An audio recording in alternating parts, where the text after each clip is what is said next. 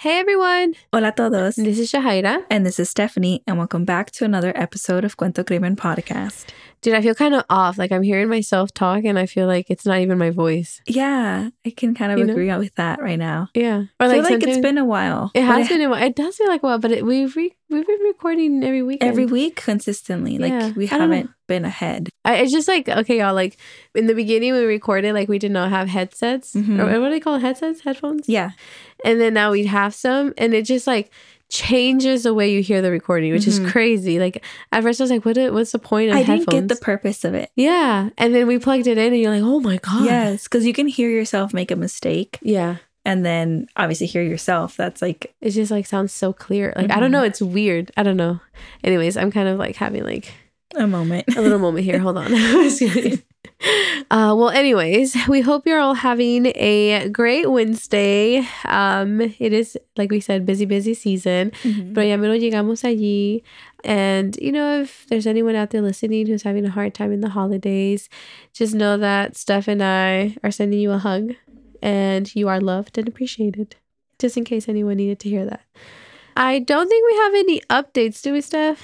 No, not like any major updates Just right now because it's like also the season, like holiday season. So I Yeah. feel like everyone is just trying to get through personal life, you know. yeah. And um, we'll have more updates. I know, like we've said some um, announcements before, but we'll get to that in the new year. Yeah, yeah, there you go. Yeah. Those are plans for the new year. Dang, that's crazy. The new year, another year. Oh my goodness. I know. Um 2024. Anyways, let's not talk about years and Yes, age or yeah, let's that. not talk about numbers. Literally, no one mentions age, but then I bring it up. But okay, anyways. So, como siempre dice Steph, what we're here for, we're here for true crime. And we do indeed have a new episode for you guys.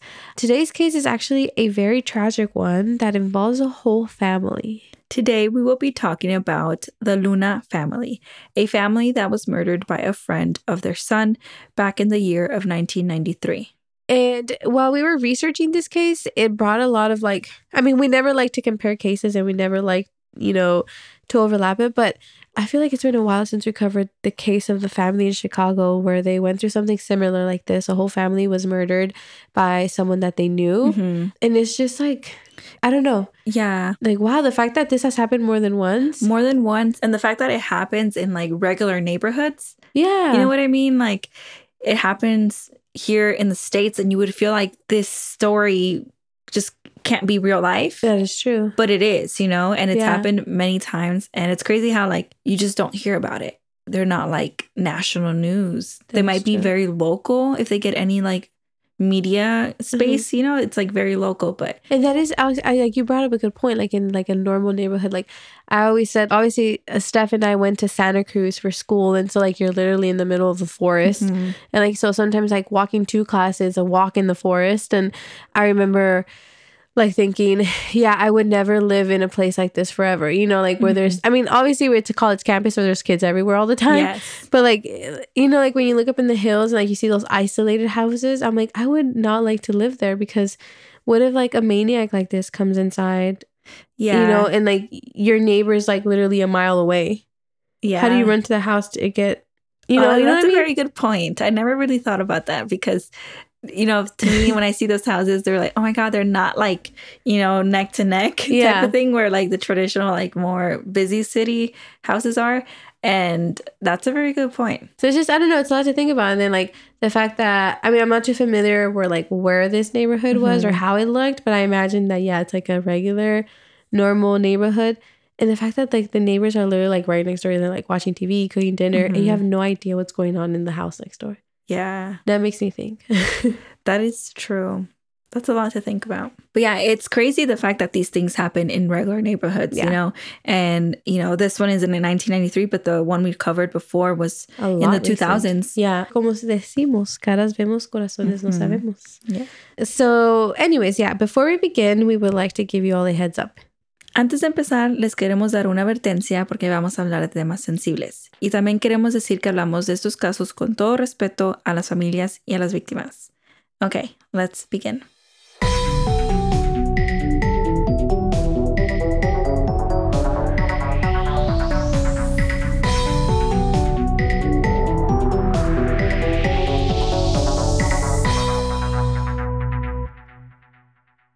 So, like we mentioned in the intro, this case is about the Luna family, and that involved Albert Luna Sr. of 46, quien era el papá, Patricia Luna de 40, and she was the mom, Albert Luna Jr., Rochelle de 18 y Damien de 5 años.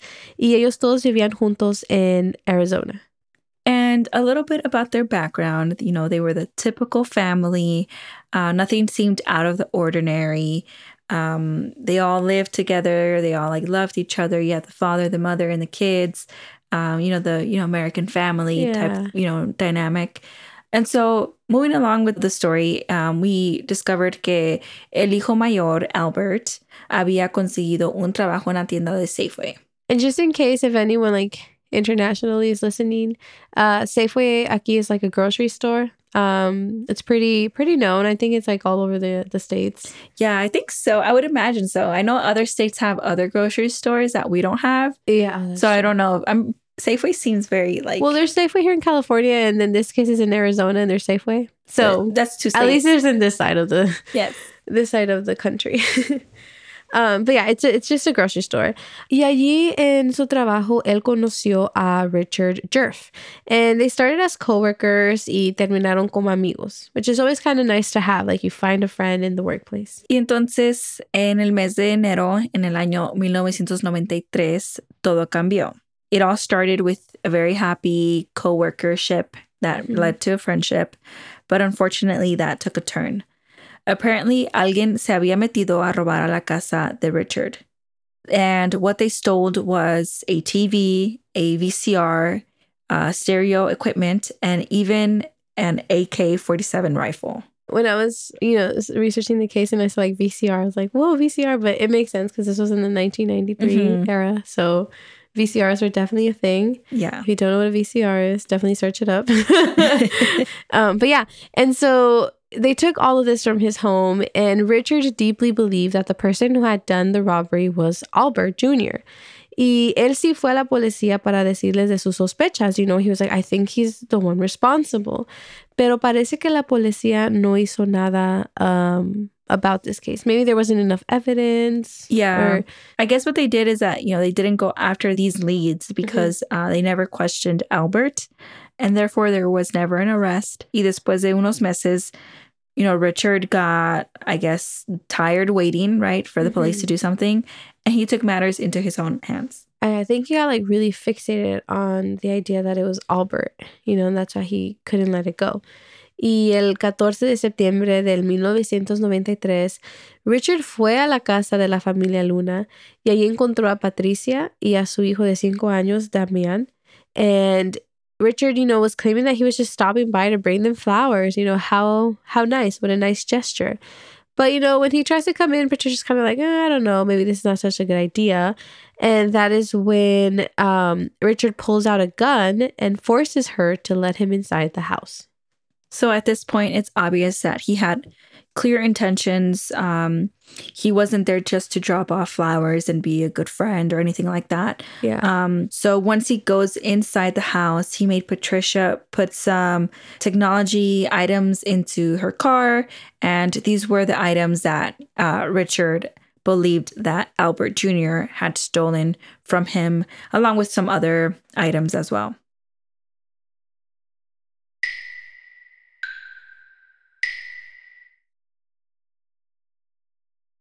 And then after uh, Patricia placed those all in the car, Richard then tied both Patricia and Damien with an electric tape to some chairs.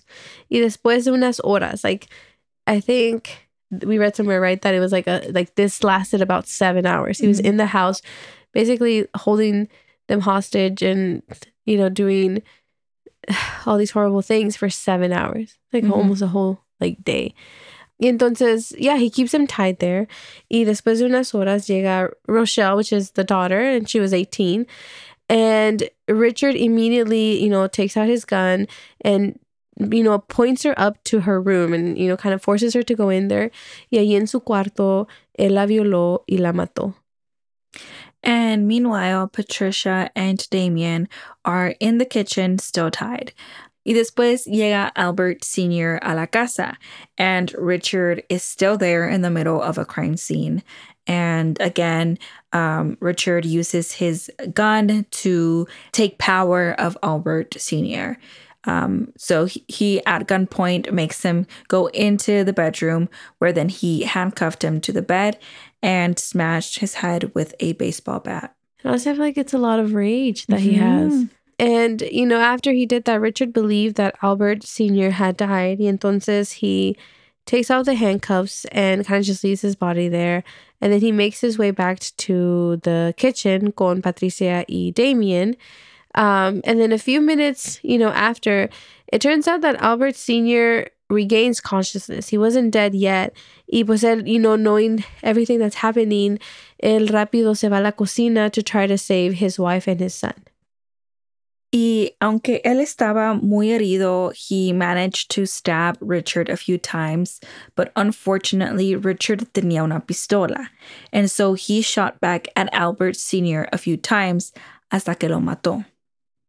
Oh my god, like I was just thinking about like this whole like scene and just mm-hmm. everything that's happening and I'm here thinking about how the little boy was only five years old. Imagine mm-hmm. being tied to a chair and like you're seeing all of this happening. Yes, seeing it, hearing it. Hearing it.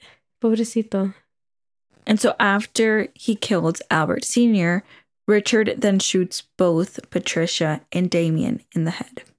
There's just so much evilness. Like it's I don't know, like if if you were so invested in the items that Albert took, mm-hmm. like you already have them in the car, why can't you just leave? Yeah, exactly.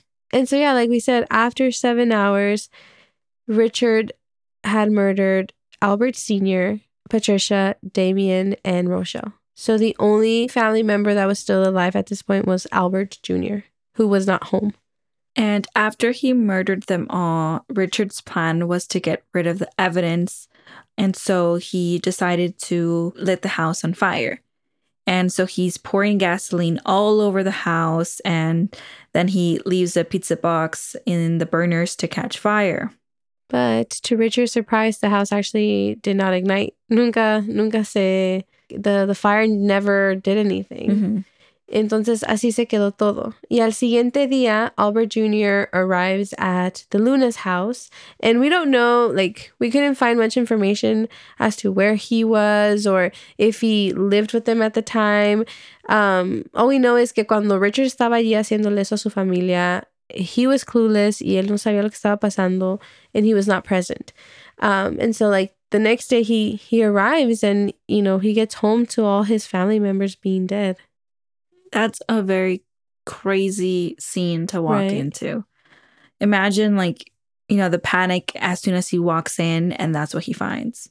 Um and so a few days later el 18 de septiembre richard fue detenido So lo que pasó fue que Richard um, le terminó diciendo a su novia and a close friend of his lo que él había hecho a la familia de Albert Jr.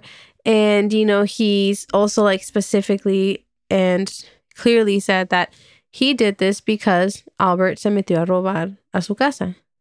Y cuando la policía investiga la casa de Richard, encontraron todas las cosas que se había llevado de la casa de la familia Luna. Y también encontraron la pistola que usó para matarlos. So, needless to say, there's a lot of evidence against Richard. Like you have the the confession, you have the motive, you have the uh, weapon that was mm-hmm. used. It's just there's no doubt in investigators' mind that it was him. Mm-hmm. Not only that, but when they asked if he had done this horrific crime and why you know, he would do such a thing. Richard admits to it. Y él dice que él hizo todo esto por vengarse de Albert Jr. because he believed that he had stolen from him. And so another big question is like, well, did Albert do it? Or like, mm-hmm. ¿por qué pensó esto? We don't know why he thought it was Albert, but it turns out that, you know, after Richard did these horrific murders, Albert Jr. did actually confess to being the one who robbed Richard. Um, not that this gives Richard the right to go and, you know, do what he did to this family, not at all. But it's just like, it just makes it really sad that this is how it ended. Yes, it's very evil. I feel like earlier you had said that he did get all the stuff and put it in his car. Like he could have just left, you yeah, know? Like if if that's the thing that was bothering you, like just take it back. Mm-hmm. And it, it seemed like Richard had no remorse about what he had done. And so, you know, obviously it was him. He was he was the one who murdered this family. And when the trial is starting, Richard is insisting that he wanted to represent himself. And everyone was just so confused as to why he would want to do that, right? Like, clearly you're guilty. You have everything against you. And on top of that, you don't want any like lawyers helping you out. Um, y entonces, at first, yeah, like everyone was a little bit like, huh, about it. Y al final, sí lo dejaron representarse él solo. But, you know, the judge was still kind of a bit uneasy about it. So he was still like to be working with two lawyers to help guide him. I always find it interesting uh, people that want to represent themselves, you know? Yeah. And so on May 22nd, 1996, uh, he accepted a plea bargain after admitting that he was guilty. Uh, and he was convicted of four degree murder charges and sentenced to death on each count. And when Richard hears this, you know, that he was sentenced to death on each count, his response to this was, and we quote, they can only kill me once, end quote. And I feel like that just shows that he had like no remorse about what he did. Like he's kind of like saying like, "Oh yeah, you're gonna kill me four times. Okay, well, whatever," you know. And I don't know. I just feel like there's just n- no emotion. Yeah, that yeah, that's a very strong quote and it shows a lot what he was thinking Yeah. and feeling. And so as of today, Richard is still at the Arizona State Prison complex and he still remains on death row. And that is that's it. That is the Luna family's case. El único que sobrevivió fue Albert Jr. Um, and I just I hope that he found like the closure and maybe some healing throughout the way of like the horrible things that happened and the reason why it happened. I feel like no one should no one should have to go through that or like live through the aftermath of losing a whole entire family. Yeah. Um, so así que les queremos recordar, y no que caras vemos, corazones no sabemos. Just always, always try to be safe. Thank you so much for listening to this week's episode. Um, we know it's a bit on the shorter side, but we still hope that you enjoy listening, and we will see you all next week.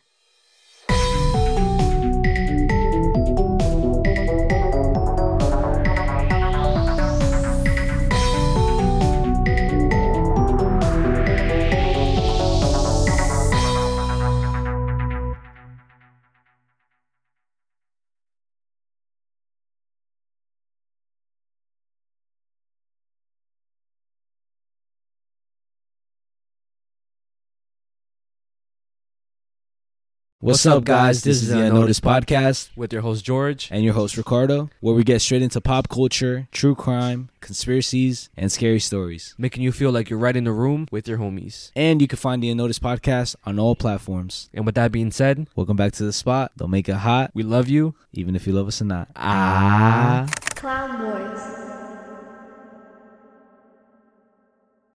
Lucky Land Casino asking people what's the weirdest place you've gotten lucky? Lucky? In line at the deli, I guess? Aha, in my dentist's office. More than once, actually. Do I have to say? Yes, you do. In the car before my kids' PTA meeting. Really? Yes. Excuse me, what's the weirdest place you've gotten lucky? I never win and tell. Well, there you have it. You can get lucky anywhere playing at LuckyLandSlots.com. Play for free right now. Are you feeling lucky? No purchase necessary. Void where prohibited by law. 18 plus. Terms and conditions apply. See website for details.